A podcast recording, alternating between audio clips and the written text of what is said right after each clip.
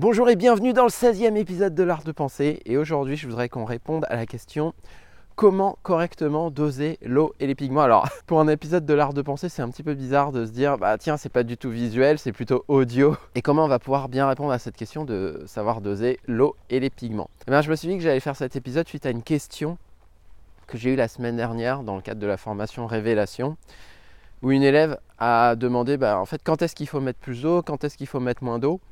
Et ça, globalement, ça rentre dans la catégorie de la compétence de dosage au pigment.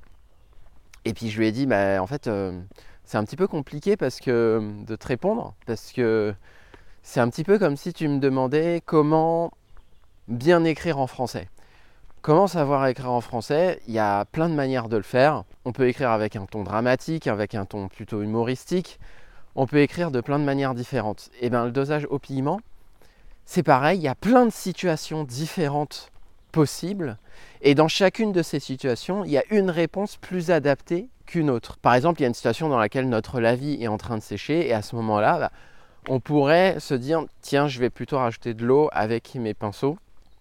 Mais une autre réponse, ça pourrait être aussi Tiens, tiens, je vais rajouter de l'eau avec mon spray. Et justement, lorsqu'on rajoute de l'eau avec du spray, est-ce que c'est rajouter de l'eau localement? Est-ce qu'il faut asperger de l'eau sur une petite zone ou est-ce qu'il faut asperger l'eau sur l'intégralité du lavis Ça c'est pareil, on ne peut pas répondre de manière catégorique, ça dépend à chaque fois du contexte donné. Et du coup quand je dit qu'il fallait un petit peu plus de contexte pour pouvoir répondre à la question est-ce qu'il faut mettre un petit peu plus d'eau ou est-ce qu'il faut en mettre moins, ça m'a fait pas mal réfléchir sur mais oui mais si je peux pas répondre comme ça sur le coup, comment je peux répondre? Et du coup c'est l'objet de cet épisode. Donc dans cet épisode on va voir les trois étapes par lesquelles passer pour correctement doser l'eau et les pigments. Et ça, globalement, ça s'applique aussi dans pas mal de domaines de votre vie. c'est toujours le même principe, c'est toujours le même délire en fait. Première étape, ça consiste à avoir une structure. Alors on peut appeler ça une structure, on peut appeler ça un modèle, on peut appeler ça un système, mais en gros un prisme à travers lequel vous allez pouvoir consolider votre apprentissage. Et pour reprendre l'exemple de l'écriture française, ben, il y a les verbes du premier groupe, les verbes du deuxième groupe, les verbes du troisième groupe, il y a le présent de l'indicatif, il y a l'imparfait, il y a le plus que parfait. Ça, ce sont des modèles, ce sont des structures à partir desquelles vous allez pouvoir apprendre. Et eh bien à l'aquarelle, c'est pareil, notamment pour le dosage au pigment, vous allez avoir des structures qui vont vous permettre d'apprendre le dosage au pigment.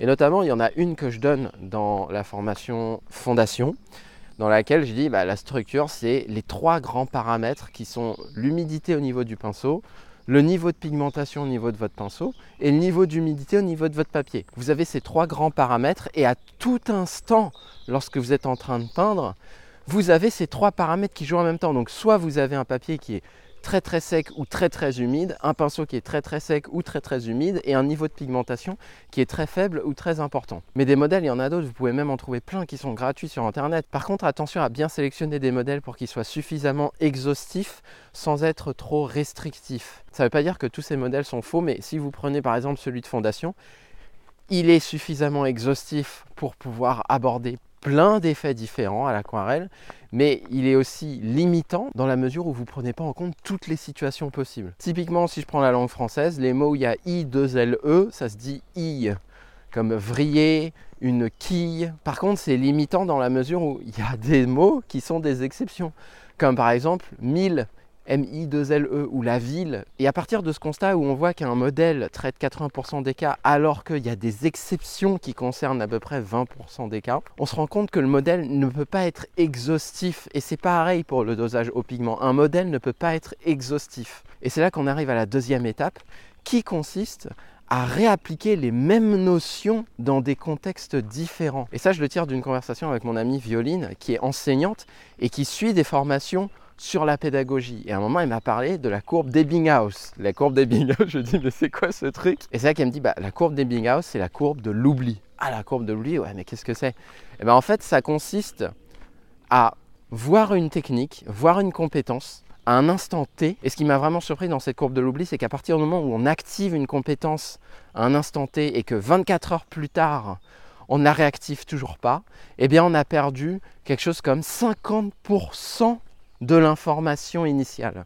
C'est énorme. Et moi, je me disais, bah, 24 heures, c'est rien du tout. Mais en fait, si, c'est tout. Parce que ce qu'il faudrait faire, c'est Lorsqu'on a activé la compétence, 10 minutes plus tard, on la réactive. Puis une heure plus tard, on la réactive. Parce qu'au bout de 10 minutes, on a perdu quelque chose comme 10%. Et en fait, dans la courbe de l'oubli, à partir du moment où vous avez 100% de l'information, ça décroît hyper rapidement. Au bout d'une journée, vous avez perdu la moitié, voire plus de la moitié, je ne sais plus quel est le chiffre, mais au bout d'un mois, si vous n'avez toujours pas réactivé la compétence, vous avez perdu quelque chose comme 90% de l'information initiale. Et c'est pour ça que c'est si important de ne pas avoir 10 000 notions qu'il faut travailler, parce que imaginez une courbe de l'oubli appliquée à chacune des compétences que vous allez devoir apprendre lorsque vous mettez sur une nouvelle activité. C'est pas possible si vous en avez 10 000 à gérer. Et c'est pour ça que dans la formation révélation, j'ai 7 techniques, j'en ai pas 10 000, j'en ai 7. Et déjà 7 c'est pas mal.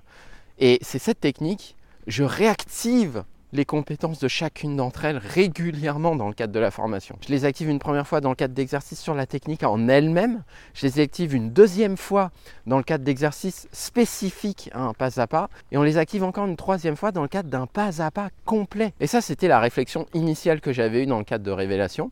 Parce que ça a évolué depuis. Depuis, j'ai proposé aux élèves un nouveau concept qui consiste à prendre l'aquarelle d'un autre artiste, d'appliquer les sept techniques de révélation et de reproduire l'aquarelle de cet autre artiste. Du coup, ça fait une quatrième exposition au concept de révélation. Et pour en revenir au premier point, la formation révélation, c'est aussi un modèle de pensée, c'est aussi un prisme à travers lequel on peut voir l'aquarelle. C'est aussi à travers ce prisme-là qu'on arrive à consolider le dosage au pigment.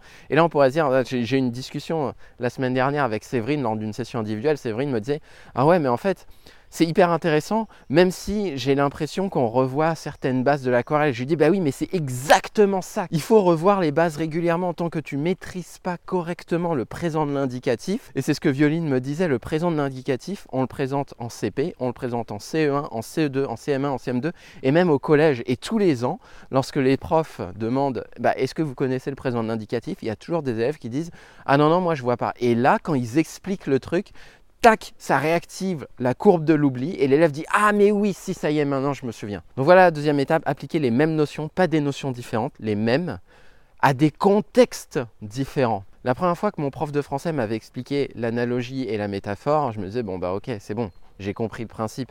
Mais au fond, je l'avais compris peut-être, mais je ne l'avais pas réactivé et réactivé et réactivé. Et ça n'est qu'en faisant ces vidéos, ça n'est qu'en faisant ces épisodes de podcast que là je travaille mon concept de la métaphore. C'est pour ça que j'aime autant faire ces épisodes de podcast. C'est l'opportunité parfaite pour moi d'appliquer ces concepts-là dans des contextes différents.